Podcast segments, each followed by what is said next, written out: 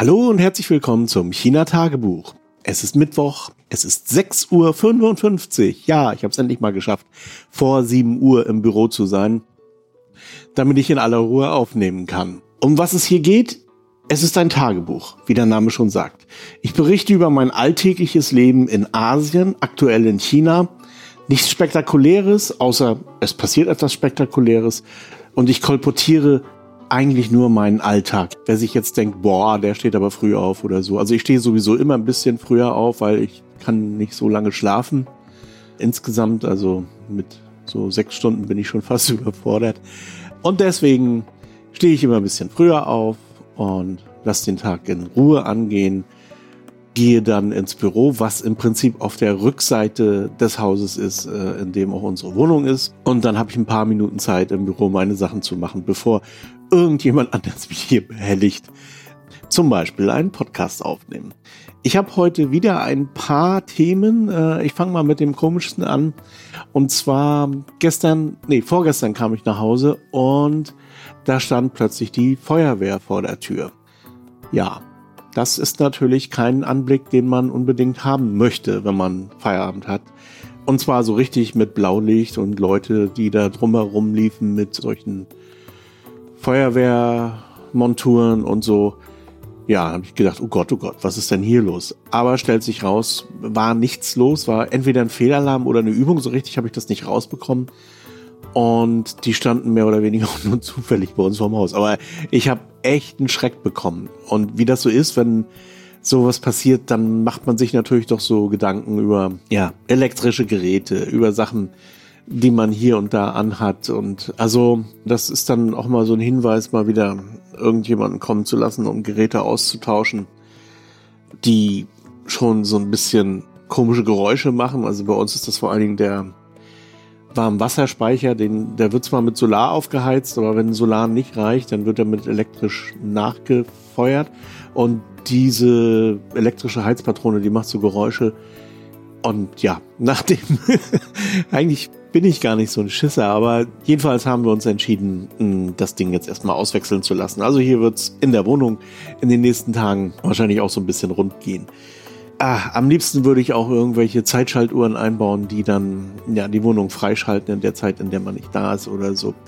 Zum Teil habe ich ja solche Geräte auch. Also zum Beispiel die Heizung, von der ich sprach, diese Xiaomi oder so, die kann ich mit dem Handy an- und ausschalten. Das hat schon Vorteile, muss ich sagen, dass man das von ferne aus irgendwie steuern beziehungsweise überhaupt kontrollieren kann. Ich habe auch einen Gasanschluss in der Wohnung, den verwenden wir aber nicht, weil sich das für uns nicht lohnt. Wir haben Induktionsdingens und das reicht für die Sachen aus, die wir zu Hause machen. So viel ist das nämlich nicht. Naja, also das war die Feuerwehr. Mehr ist tatsächlich nicht passiert. Dann nochmal Werbung in eigener Sache. Ich mache ja auch diesen Malatang-Podcast, also als Co-Moderator sozusagen. Das äh, hängt im Augenblick so ein bisschen, weil wir wenig Zeit haben, gemeinsam aufzunehmen. Also meine Frau ist auch noch auf einem anderen Campus in Anji. Das heißt, sie pendelt immer so zwischen Hanzhou und dort. Und wenn sie dann hier ist, dann wollen wir eigentlich ein paar Sachen unternehmen und nicht unbedingt einen Podcast aufnehmen oder so. Also nur wenn wir dafür wirklich Lust und Zeit haben, machen wir das. Deswegen ist das jetzt im Augenblick so ein bisschen, naja, nicht auf Eis, aber es ist, läuft so ein bisschen langsam. Aber was wir natürlich machen, wenn wir unsere Ausflüge unternehmen, dann machen wir ja Videos. Also das hatte ich ja hier auch schon ein paar Mal erzählt. Zu den Videos könnte ich vielleicht auch noch mal was sagen. Also das sind keine High-End Super Hollywood Blockbuster, sondern das sind einfach ganz normale authentische Videos so und diese Videos fallen entsprechend ab durch unsere Ausflüge, die wir hier machen und das ist eigentlich auch kein großer Aufwand, die so ein bisschen zu schneiden und so weiter. Und, und dann haben wir uns gedacht, okay, wenn wir schon nicht zum Podcasten kommen, dann können wir wenigstens unsere Ausflüge dokumentieren und die Videos regelmäßig senden. Den Videokanal gibt es ja schon eine ganze Weile. Da habe ich mir jetzt gedacht, okay, machen wir das mal so ein bisschen ordentlich und veröffentlichen regelmäßig jede Woche ein Video. Die sind so zwischen einer Minute und fünf Minuten lang und sind immer so ein bisschen thematisch. Also wir besuchen ja meistens immer irgendeinen Ort, einen konkreten Ort und Tian erzählt dann so ein bisschen was darüber, was dort ist und vielleicht noch ein bisschen Hintergrundwissen. Also das nur zur Information. Bitte abonnieren das Malatang Video. Den Link wie immer in den Show Notes. Die Show Notes gibt es nur bei diary.umlauts.de. Bei Spotify und Co. gibt es die leider nicht, weil diese Plattformen dazu nicht in der Lage sind. Aber Kapitelmarken etc., das alles gibt es bei diary.umlauts.de und da würde ich es eigentlich auch abonnieren, wenn ich das hier über einen Podcatcher hören sollte und nicht über Spotify oder irgendwie sowas. Und unser letzter Ausflug, der hat uns nach Xixing gebracht. Und Xixing ist eigentlich so ein echter Geheimtipp. Das ist nämlich wirklich mitten in Hanzhou und niemand kennt das. Also meine Frau, die ja nun auch schon einen Augenblick in Hanzhou lebt, kannte das nicht und auch ihre Eltern kannten das nicht. Also ja, man hat schon mal gehört, dass es irgendwie ein Xixing-Stadtteil gibt in Hanzhou, aber Hanzhou ist nun mal auch eine 11 Millionen Metropole und ähm, da hat man auch nicht alles auf dem Schirm in jedem Viertel oder so. Xixing war mal ein eigenes Dorf, bevor das irgendwie eingemeindet war beziehungsweise eine Stadt und hatte tatsächlich in der Geschichte der Song-Dynastie insbesondere eine besondere Bedeutung. Das war nämlich der Hafen des späteren Hanzhou und von hier aus haben die Kaiser sich auch auf den Weg gemacht. In der südlichen Song-Dynastie war das ja hier die Hauptstadt. Ja, also ein sehr geschichtsträchtiger Ort und tatsächlich noch so eine richtige alte chinesische Wasserstadt. Davon gibt es wirklich viele in China. Also hier in der Nähe fallen mir ad hoc drei mindestens ein. Also Xitang, Xiaoxing und Wuzhen. Wuzhen ist auch wirklich so irgendwie eine der bekanntesten, aber dann ein bisschen weiter noch Suzhou.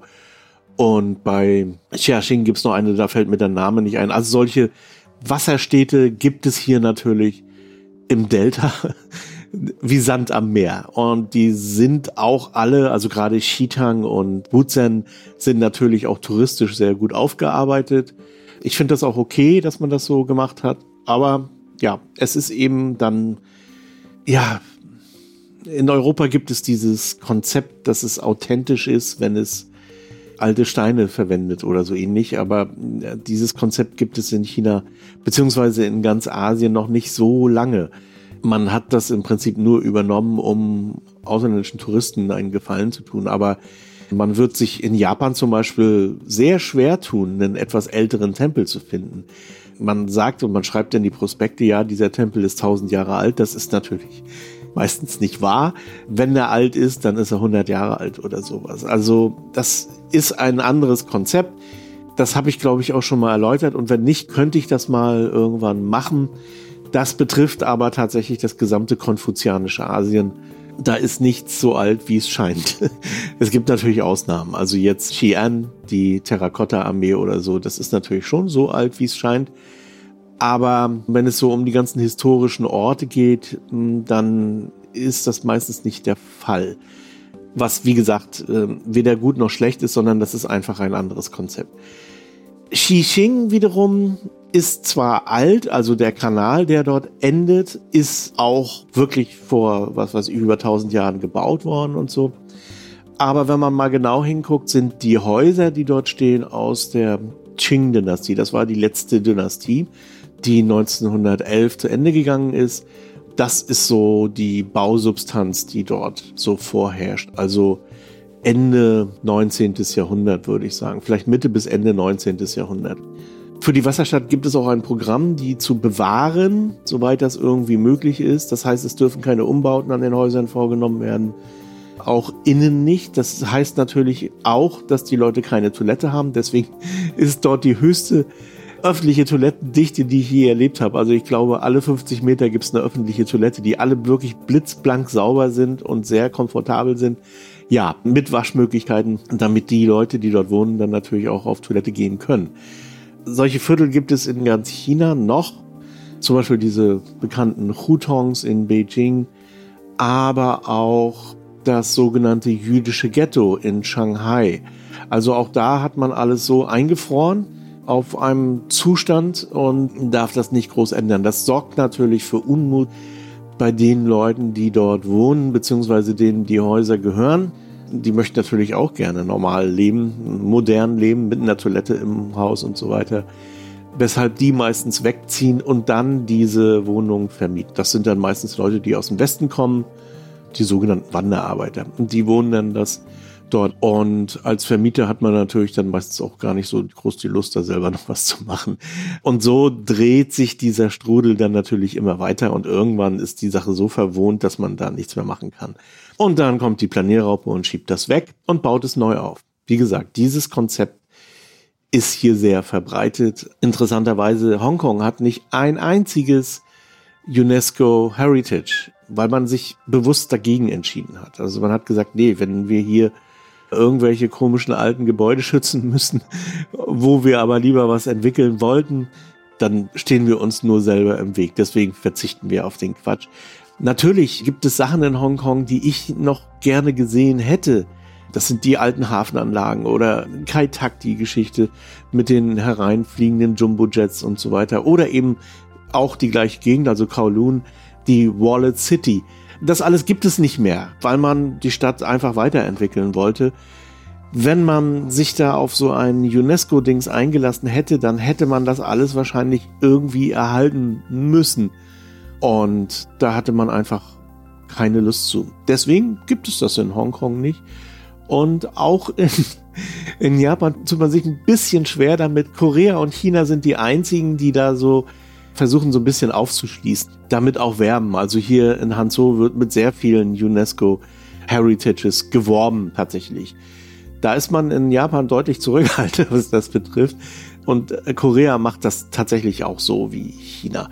In Vietnam habe ich das nur an einer Stelle erlebt. Ansonsten äh, entwickelt man da auch lieber statt zu konservieren, einzufrieren, zu formaldehysieren das ist dieses, ich komme jetzt nicht auf den Namen in Vietnam, aber das ist so eine ähnliche Geschichte wie Angkor Wat. Natürlich viel kleiner, aber so eine ähnliche Hinterlassenschaft äh, aus, ja, hinduistischer, buddhistischer Zeit, das ebenfalls dann irgendwann aufgegeben wurde. So, also das ist in der gleichen Zeit entstanden wie Angkor Wat. Also, wie gesagt, jede Woche ein neues Video. Das nächste Video wird sein, glaube ich, Botanischer Garten. Und dann kommt auch schon eine Woche später oder sieben, sechs bis sieben Tage später das Video über Xixing. Was unsere Ausflüge betrifft, hatte ich ja gesagt, da wollte ich noch was zu sagen. Jetzt mit der neuen Metro hier. Wir sind so dermaßen auf das Auto fixiert, dass wir uns meistens gar nicht vorstellen können, dass bestimmte Sachen mit der U-Bahn erreichbar sind. Natürlich wollen wir das Auto mal auf ja, mittlere, lange Sicht abschaffen und entsprechend versuchen wir jetzt alles irgendwie mit der U-Bahn zu machen. Und da gibt es tatsächlich einen Reiseführer, der heißt Hanzo mit der U-Bahn. Und da sind alle Spots drin, die man mit der U-Bahn erreichen kann und die interessant sind. Und das Interessanteste an diesen interessanten Dingen ist, dass da auch noch etliche Geheimtipps dabei sind. Und die haben wir uns natürlich jetzt auch so ein bisschen herausgesucht und werden die so nach und nach alle abfahren. Dieser alte Reiseführer Hansu mit der U-Bahn ist leider ein bisschen outdated, weil in den letzten Monaten sind so viele neue U-Bahn-Linien dazugekommen, dass sich da deutlich viel mehr Möglichkeiten ergeben haben, die noch in dem alten Reiseführer ein bisschen umständlich beschrieben waren. Also steht da drin, fährst du bis da und von dort mit dem Bus oder sowas. Zwei Stationen. Das ist jetzt anders. Also man kann viele Sachen tatsächlich direkt anfahren. Also Xixing gibt es eine U-Bahn-Station, die heißt Xixing. Und dann steigt man da aus, läuft, ja, was weiß ich, ein paar Minuten, zehn Minuten vielleicht.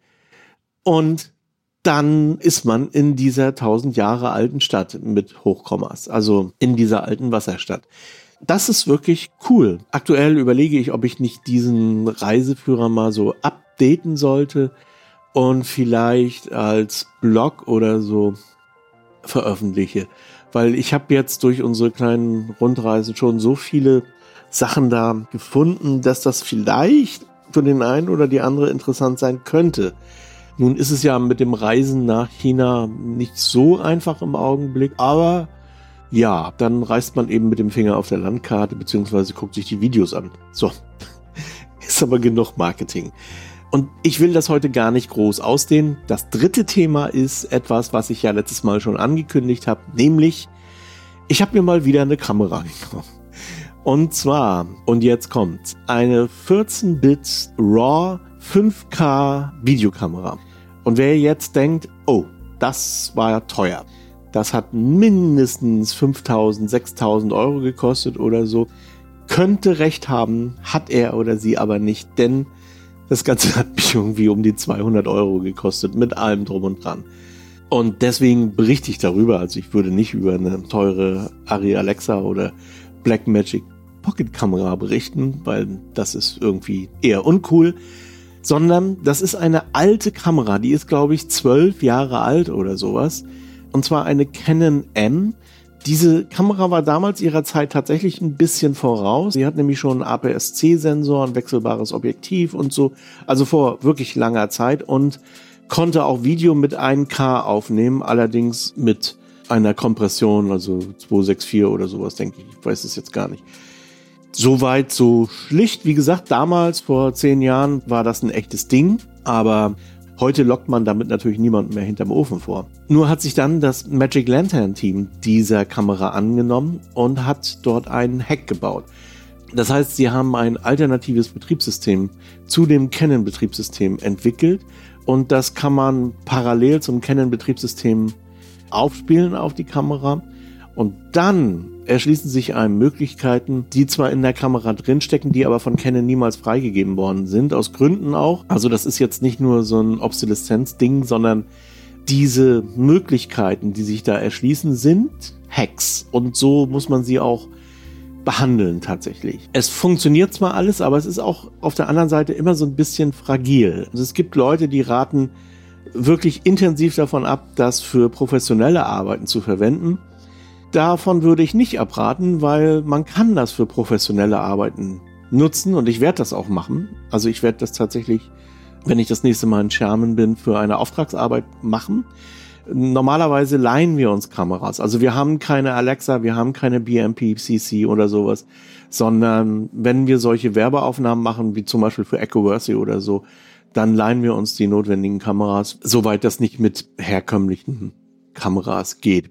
Und die Leihgebühren jetzt für eine Ari Alexa oder für eine BMP CC sind relativ gering. Also man kann wirklich sehr viele Tage, sehr viele Wochen, Monate mit dieser Kamera verbringen, bis man dann irgendwann mal auf den Preis ist, wo sich ein Kauf lohnen würde. Und bei unseren Leihstationen kriegen wir immer die neuesten Geräte mit den neuesten Updates und so. Deswegen, das lohnt sich einfach nicht. Dazu machen wir zu wenig. Wenn ich jetzt jeden Tag Werbefilme drehen müsste, also wenn ich Werbefilmmacher wäre und nicht Magazinmacher äh, und diese Werbegeschichten nur so nebenbei abwetter, auch aus Interesse eigentlich, dann würde man sich das vielleicht überlegen. Also so eine BMPCC 6K kostet, glaube ich, 3.000, 4.000 Euro. Das geht eigentlich. Bei der Ari sind wir dann gleich im fünfstelligen Bereich natürlich. Bei der Blackmagic ist das auch so eine Sache. Also die reine Kamera ist natürlich nicht der Weisheit letzter Schluss, weil dann braucht man natürlich noch entsprechende Objektive, man braucht noch das gesamte Drumherum, also mit Cage und, und Pipapo und so. Also ein bisschen Geld muss man dann noch investieren. Ich denke mal, wenn man mal realistisch ist, also eine 6K Blackmagic Kamera mit ein, zwei guten Objektiven, vielleicht auch drei, dann ist man auch bei 5000 Euro oder so. Und das ist so ein Ding, Privat würde ich mir die gerne kaufen, aber betriebswirtschaftliche Überlegungen sollte man dann beiseite lassen, weil das lohnt sich natürlich nicht. Äh, privat sowieso nicht, das ist dann eben Hobby. Und eine Firma muss da schon irgendwie ein bisschen anders denken. Und da ist es bisher so, dass Laien einfach günstiger ist, weil wir es wirklich zu selten nutzen. Aber natürlich reizt es mich, mit solchen Sachen zu spielen, also gerade mit echtem RAW, weil das findet man ja gerade mal so bei der Ari oder ich glaube auch bei der Black Magic, bei diesen ganzen neuen spiegellosen Kameras, die es überall so gibt, also Nikon, Canon, Fuji und so weiter und so fort. Da gibt es zwar einen Modus, der nennt sich RAW, hat aber mit RAW überhaupt nicht so viel zu tun. Also das ist nicht, wenn man von der Fotografie-Seite kommt, da gibt es ja dieses RAW-Foto eben. Und das ist tatsächlich zu 99 Prozent das, was einem dort der Sensor an einzelnen Pixeldaten liefert. Ich sage zu 99 Prozent, weil auch da schon Bearbeitung meistens erfolgt ist, meistens irgendwelche Geschichten mit der Linsenanpassung und verschiedene andere Sachen noch. Also auch das ist schon kein reines RAW mehr, wie man es haben könnte. Und es gibt auch Möglichkeiten, das tatsächlich aus so einer Kamera herauszuholen. Also zum Beispiel über Magic Lantern bei Canon. Aber hm, man kann mit diesem Kompromiss eigentlich ganz gut leben. Bei Filmkameras ist das anders. Also da ist das RAW, das jetzt zum Beispiel in der Nikon oder so angeboten wird, echt kein RAW. Das ist nur eine Werbebezeichnung. Da sind schon Gammakurven drüber gelegt und so weiter. Also das ist bei weitem kein echtes RAW mehr ich finde das auch sehr witzig. Da gibt es dann YouTuber, die dann so, mi, mi, mi, das ist ja gar kein RAW. Ich habe an Nikon geschrieben, die sollen mir das mal erklären oder so. Ich werde mal ein Video von Andreas abverlinken. Da beschreibt er, was tatsächlich der Unterschied zwischen Video RAW und Foto RAW ist und ob man das wirklich braucht. Kurzes Fazit, nein, braucht man eigentlich nicht. Wie gesagt, ich spiele aber damit gern und es ergeben sich Möglichkeiten, die sind wirklich enorm. Also so ein 14-Bit-Draw, da steckt wirklich alles drin, was der Sensor hergibt. Und wie gesagt, diese kleine Canon M, über die ich hier spreche, hat einen APS-C-Sensor. Das ist für Film ein echt großer Sensor. Und die Programmierer von Magic Lantern haben da alles rausgeholt, was irgendwie geht. Und jetzt muss ich mal anfangen zu relativieren. Also, diese 14-Bit RAW, die kriege ich tatsächlich raus aber nur für sehr kurze Footages. Also dann überhitzt irgendwann der Sensor und schaltet sich ab. Wie lange man wirklich drehen kann in dieser besten Auflösung, also 14-Bit RAW, 5K, das ist von sehr vielen verschiedenen Faktoren abhängig. Wenn man Continuous Shooting haben möchte, also wenn man praktisch durchgehend filmen möchte, ohne dass sich die Kamera selber abschaltet, dann bieten sich ein paar Modi an, das sind im Prinzip drei. Das ist also 1080p, das ist das ja, bekannte 1K-Video sozusagen. Dann ist das 2,8K, allerdings in einem Kinoformat, nämlich 2,35 zu 1. Und dann ist das 5K, aber anamorphic. Auch dort kann man einigermaßen continuous filmen, muss allerdings die Bitzahl dann reduzieren, also die RAW-Bitzahl auf 10 oder so. Das mal so zur Einordnung. Und dieses 5K Anamorphic heißt eben, dass zwar der Sensor ganz gut genutzt wird, aber um dann nachher wieder auf dieses 16 zu 9 oder eben dieses längliche Format zu kommen, wird einfach das Ganze komprimiert und am Ende wieder entstretched und nach diesem Entzerren entstehen dann diese 5K. Da ist also noch schon eine ganze Menge Mathematik dahinter. Aber wenn man das jetzt vergleicht mit einem normalen 4K-Video, das ich zum Beispiel mit einer Sony-Kamera aufgenommen habe, dann ist dieses 5K-Video tatsächlich schärfer. Das hat mich selber ein bisschen verblüfft, wie das zustande kommt, aber es ist so. Und was das schärfer selbst betrifft, das interessiert mich eigentlich gar nicht so. Also ich will es gar nicht unbedingt viel schärfer haben, sondern ich möchte mehr so diese Kino-Anmutung haben, diese cinematische Anmutung. Und das habe ich tatsächlich mit dieser Kamera. Das ist verblüffend. Also die Sony liefert einfach ein saucleanes Bild ab. Und das ist auch okay, genauso wie jedes Handy oder so. Aber wenn man das so ein bisschen filmisch haben möchte, dann muss man ein bisschen dran arbeiten. Also dann nehme ich meistens Da Vinci und ja, zauber da noch eine Vignette rein und das und das und so. Also dann muss man wirklich ein bisschen dran arbeiten. Auch an der Tiefenschärfe muss man dann etwas drehen. Das geht alles in der Post-Production, aber es ist natürlich irgendwo, ja, macht nicht so Spaß. Ne? Und mit dieser Kamera, da habe ich natürlich die Möglichkeit, äh, diverse Objektive anzuschließen. Die einzelnen Formate kroppen auch nochmal rein zusätzlich. Also das, mein Lieblingsformat 2,8K kroppt dann dreifach sozusagen. Also wie soll ich das sagen? Die Brennweite zum Beispiel meines Tilt Shift ist 24 mm. Das wird dann scheinbar, also was den Bildwinkel betrifft, wird dann zu einer 75 mm Linse. Also eigentlich ein ideales Porträtformat. Das sind die Nach- bzw. Vorteile. Also wenn ich jetzt irgendwas in Ferne filmen möchte, ja, dann kann ich das natürlich relativ leicht verlängern, also den Bildwinkel verengen, wenn man so will. Aber wenn ich einigermaßen dem Auge entsprechend filmen möchte, aber gleichzeitig eine Tiefenschärfe dazu haben möchte, dann muss ich ein recht weitwinkliges Objektiv raufschrauben, also irgendwas mit 15 mm, dann bin ich so bei ungefähr der Normalbrennweite und die Normalbrennweite wiederum, die liegt bei, ja, so, dann so bei 50 Millimetern Brennweite gerechnet auf den Bildwinkel bei Kleinbild. So. Das ist der eine Nachteil. Der andere ist, wenn man auf den Monitor guckt dort, der ist übrigens fest eingebaut, also die kann man auch nicht verstellen. Das ist ein bisschen nervend. Man kann sich da natürlich einen zusätzlichen Monitor anschließen. Also auch das wird von der Magic Lantern Software unterstützt dann ist das, was man bekommt oder ist das, was man sieht, nicht das, was man bekommt. Also it's not what you see is what you get. Das, was auf dem Display dargestellt wird, ist tatsächlich schon ziemlich weit hineingekroppt, ist also nicht das Originalvideo, wie es nachher auf dem Chip landet. Also das sind alles so Sachen, wo jetzt jemand, der sich wirklich nur um die Kamera kümmert, also ein Kameramann oder eine Kamerafrau, die würden wahnsinnig werden damit, da bin ich mir ziemlich sicher, weil Convenience ist da echt nicht so richtig, sondern man muss sich da echt reinfuchsen und muss da Spaß dran haben. Und man muss auch sehr genau das Display beobachten. Da wird nämlich die Temperatur angezeigt und wenn die über einen bestimmten Punkt hinausgeht, dann schaltet sich die Kamera ab und ähm, dann bleibt sie auch aus. Es sei denn, man stellt das Magic Lantern so ein, dass es gleich wieder neu startet. Das kann einem wirklich so ein bisschen den Hintern retten übrigens, wenn man das ähm, so einstellt. Ja, und Magic Lantern, wer auf die Seite geht, da passiert ähm, nicht so wahnsinnig viel, weil Canon sich natürlich wehrt gegen diesen Hack. Denn ich sagte ja, zwar sind diese mh, hm, Modi, die jetzt durch Magic Lantern angeboten werden, sind irgendwelche Tunings, ist irgendwo eine aufgebohrte Sache, die mitunter nicht ganz zuverlässig funktioniert.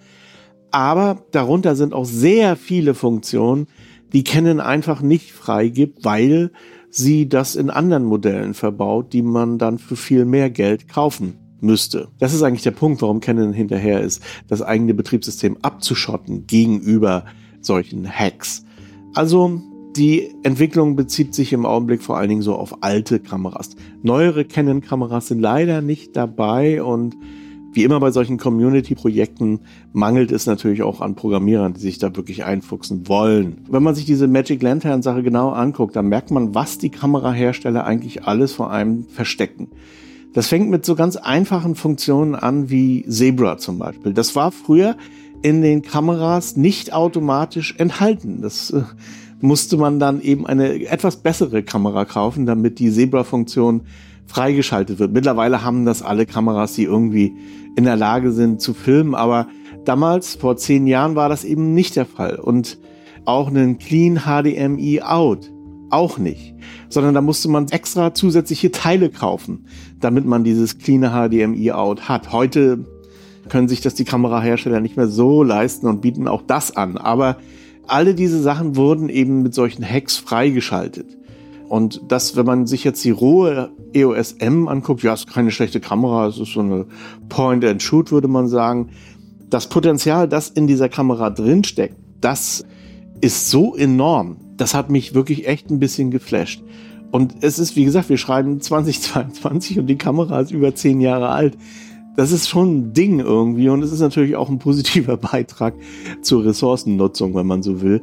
Also man kann, das zeigt ja auch gerade der Gematik-Hack dort des CCCs, man kann durch Software-Updates sehr viel Ressourcen sparen, was natürlich nicht im Interesse der Hersteller liegt. Und die wollen, dass man eine neue Funktion, eine Kamera mit einer neuen Funktion auf den Markt bringt und die Leute sollen dafür mal wieder eben 2000 Euro hin blättern. Ich wette, dass all diese ganzen Fotokameras oder ja, Kameras allgemein, die jetzt so auf dem Markt sind, die ganz aktuell sind von Sony, Nikon und Canon, dass wenn man die aufbohren würde, dann hätten die Firmen die nächsten drei, vier Jahre einfach nichts mehr zu tun, weil all diese Funktionen schon drin sind und man die alle nutzen kann und wahrscheinlich noch weit über diese Periode hinaus. Wenn man sich die Beispiele, die mit dieser Canon EOS M gedreht wurden, anschaut, ich werde das verlinken, das ist ein Protagonist, der im Prinzip diese ganze Welle der EOS M angeschoben hat, das ist Sieg. Wenn man sich dessen Filme anschaut, dann denkt man, wow, das ist ja eine Hollywood-Kamera. Und tatsächlich würden Filme, die in den 80er, 90er Jahren, also was weiß ich, also er erwähnt wörtlich zum Beispiel The Goonies oder so, mit dieser Kamera könnte man die drehen. Und ich meine, wie abgefahren ist das? Man kann diese Filme mit dieser Anmutung mit so einer Kamera für 150 Euro oder 100 Euro, also die gibt's hier neu für um die 100 Euro zu kaufen, machen. Das ist wirklich ein Hammer. Und ich bin dermaßen begeistert. Ich glaube, man hört das auch ein bisschen. Also ich kann nur wirklich empfehlen, wer sich ein bisschen für Technik interessiert und keine Angst hat vor kruden Menüstrukturen oder vor eigenartigen Wendungen, die manche Programmierer in ihren Hirnen hatten und dann in Software gegossen haben. Also es gibt da so ein paar Sachen, die sind so, ja, quirky ist der richtige Ausdruck. Wer all das liebt und wer all das mag und wer nicht so viel Geld ausgeben möchte für eine echte, und das sage ich jetzt nochmal, für eine echte Kinokamera, der sollte sich noch schnell so eine EOS M holen. Wer lieber auf den Knopf drückt und hat hinterher ein fertiges Filmchen in einer YouTube-Komprimierung wie 264 oder 265, der nehme bitte eine Sony mit, mit der eingebauten Firmware beziehungsweise ein Handy, damit geht das auch. Wie gesagt, ich bedauere es im Augenblick echt, dass ich so wenig Zeit habe. Ich habe mir das ganze Ding auch so ein bisschen aufgerickt. Ich werde, wie gesagt, ein Foto hinterlegen. Also so ein paar Sachen noch rangeschraubt, die einigermaßen notwendig sind, also ein externes Mikrofon noch, ein Batteriehalter, eine Lampe und ein Griff, weil dieses ähm, Kamerachen ist schon sehr klein. Ach so, apropos, ich habe an diese Kamera auch ein Tilt-Shift-Objektiv angeschlossen, also das bekannte TSE 24. Ich kann diesen Tilt-Effekt, den kennt man aus der Werbung von der Telekom ursprünglich, glaube ich, nachbauen mit diesem Objektiv ohne dass ich mich da irgendwie groß brechen müsste. Und zwar eben auch schon in so einem in einer Kinoanmutung. Ich habe das schon probiert. Ich habe so mal so ein Café-Videochen gemacht. Ich glaube, das verlinke ich hier auch noch mal. Aber aus sehr naher Distanz, also da sieht man diesen Tilt-Effekt jetzt nicht wirklich, es sei denn, man guckt genau hin. Also das sind alles so Möglichkeiten, ah, die mit solchen anderen Kameras schwierig sind. Also insbesondere natürlich auch wegen der Tiefenschärfe. Äh, denn da brauche ich natürlich ein bisschen Unterstützung von der Kamera selber und da brauche ich entsprechend wiederum einen großen Sensor. Also das ist ähm, ja wie es ist. Da komme ich mit einem kleinen Sensor nicht bei. Also das geht mit so einer kleinen Sony V1 mit so einer Vlogging-Kamera nicht oder mit dem Handy schon gar nicht. Also das müsste ich dann alles mit Software realisieren.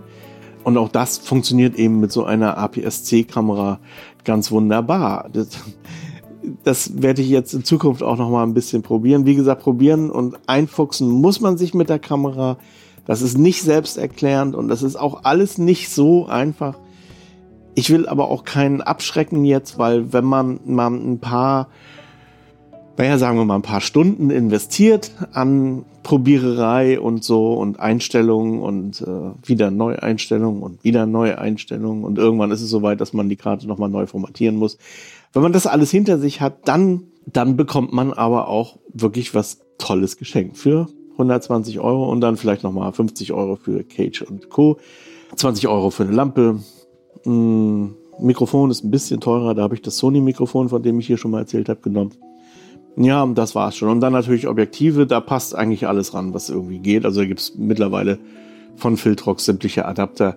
Sieg zum Beispiel schwört auf Vintage-Objektive, Cine-Objektive, die es ja tatsächlich hier und da mal zu kaufen gibt, wenn ich, wie ich finde, allerdings auch zu Mondpreisen.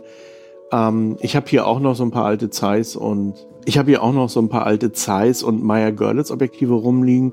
Also jetzt hier aktuell halte ich gerade in der Hand das Meyer Görlitz 2,8100 Orestor. Das ist natürlich ein super Objektiv. Das ist ein jetzt mit dreifacher, mit dreifachem Crop, wenn man so will. Also mir rollen sich so ein bisschen die Fußnägel auf, wenn ich das so sage, aber das ist ein 100 Millimeter Objektiv. Das heißt also, ich habe einen Bildwinkel entsprechend einem 300 Millimeter Objektiv, wenn ich das jetzt an, im 2K-Modus, 2,8K-Modus betreiben würde. Okay, das war jetzt echt Technik, Quatscherei hier. Und das Gute an diesem Objektiv ist, es hat einen sehr langen Einstellweg. Diese langen Einstellwege, die machen solche Cine-Objektive natürlich sehr sexy, weil ich kann dann sehr genau den Schärfeverlauf während des Drehs einstellen. Und das geht jetzt mit so moderneren Objektiven, also mit dem 70-200 oder 24-70 von Canon oder so nicht, weil der Einstellweg relativ kurz ist. Das heißt, man muss dann ein bisschen fiddeln so. Dann kann man sich wieder Mechaniken kaufen, die das untersetzen und so, aber das ist mir alles zu blöde. Mit so einem Altglas beziehungsweise mit tatsächlich auch echten Kinolinsen, da kann man natürlich echt was reißen. Und es kommt hinzu, dass die Beschichtungen andere waren, beziehungsweise gar nicht vorhanden waren. Und das merkt man auch dem Film an. Also man hat dann Lensflares. Abrams muss sich den erst bauen. Ich habe den gleich in der Linse drin, wenn ich nicht aufpasse. Also all solche Sachen, die erzeugen eben diese Anmutung, die man ja letztendlich haben will, aber die man natürlich auch erstmal meistern muss. Also das ist dann eben auch wirklich viel Handwerk. Und ja, ich sag's noch einmal und abschließend, ich habe da Spaß dran. Und wer da auch Spaß dran hat, der oder die soll sich die Kamera holen, solange es noch geht. Denn ich habe so den, die Befürchtung, also hm, es gibt auf Facebook auch so eine Gruppe, wo immer mehr Leute hineingespült werden, die diese Kamera jetzt verwenden. Und ja, also das ist vermutlich gerade so eine Hype. Übrigens, die Facebook-Gruppe ist auch ganz gut, weil ich bin ja wirklich jemand, der lange Zeit selber erstmal probiert und relativ selten Fragen in irgendeinem Forum abwirft und dann auch meistens in dem Forum erstmal guckt, ob das Thema nicht schon mal irgendwo besprochen wurde. Aber auch ich habe Sachen gefunden, die ich einfach nicht erklären konnte. Es war vor allen Dingen der Ton. Also ich hatte beim 2K-Modus, glaube ich, und beim, nee, beim 2K-Modus keinen Ton. Und ich habe ums Verrecken nicht herausgefunden, wieso nicht. Ne? Da gab es dann eben so eine kleine Einstellung, die man auch noch klicken muss innerhalb dieser ungefähr 1000 Menüpunkte da habe ich dann den Schalter rausgenommen und dann lief der Ton auch wieder. Also das sind so haufenweise Optimierungseinstellungen, wo man den Ton ausschalten kann, damit man mehr Bits kriegt und ah, also Hilfe gibt es und da wird auch gerne geantwortet. Und wie gesagt, es gibt ja eben diese Videotutorials beziehungsweise die gesamten Geschichten auf YouTube zu dieser Kamera und das ist nicht wenig, wo man dann ja sich nochmal Anregungen holen kann. So, das war's für heute. Wie gesagt, auf Malatang werden, also auf Malatang Video bei YouTube werden dann demnächst mal ein paar Videos kommen, die mit dieser Kamera gemacht wurden. Ob ich mal einen ganzen Film mache, der ausschließlich mit dieser Kamera gemacht weiß ich noch nicht. Auf jeden Fall mache ich eine Dokumentation demnächst da werde ich die Kamera einsetzen, weil das ein, eine persönliche Doku ist und keine, keine technische Doku. Also gerade da, wenn man so Porträts haben möchte oder so, bietet sich die Kamera natürlich an. Muss mal sehen, ob ich 100% bei dieser Kamera bleibe oder ob ich es auch multicam-mäßig mache. Das weiß ich noch nicht. Zumal wir ja in Sherman auch eine Leihstation haben, wo wir gern gesehen sind. also, wo man dann auch so neues Zeug ausprobieren kann, was ich ja auch ganz gern mache. Also, ich bin ja nicht nur so vintage drauf. Ja, das war's für heute soweit und bis zum nächsten Mal.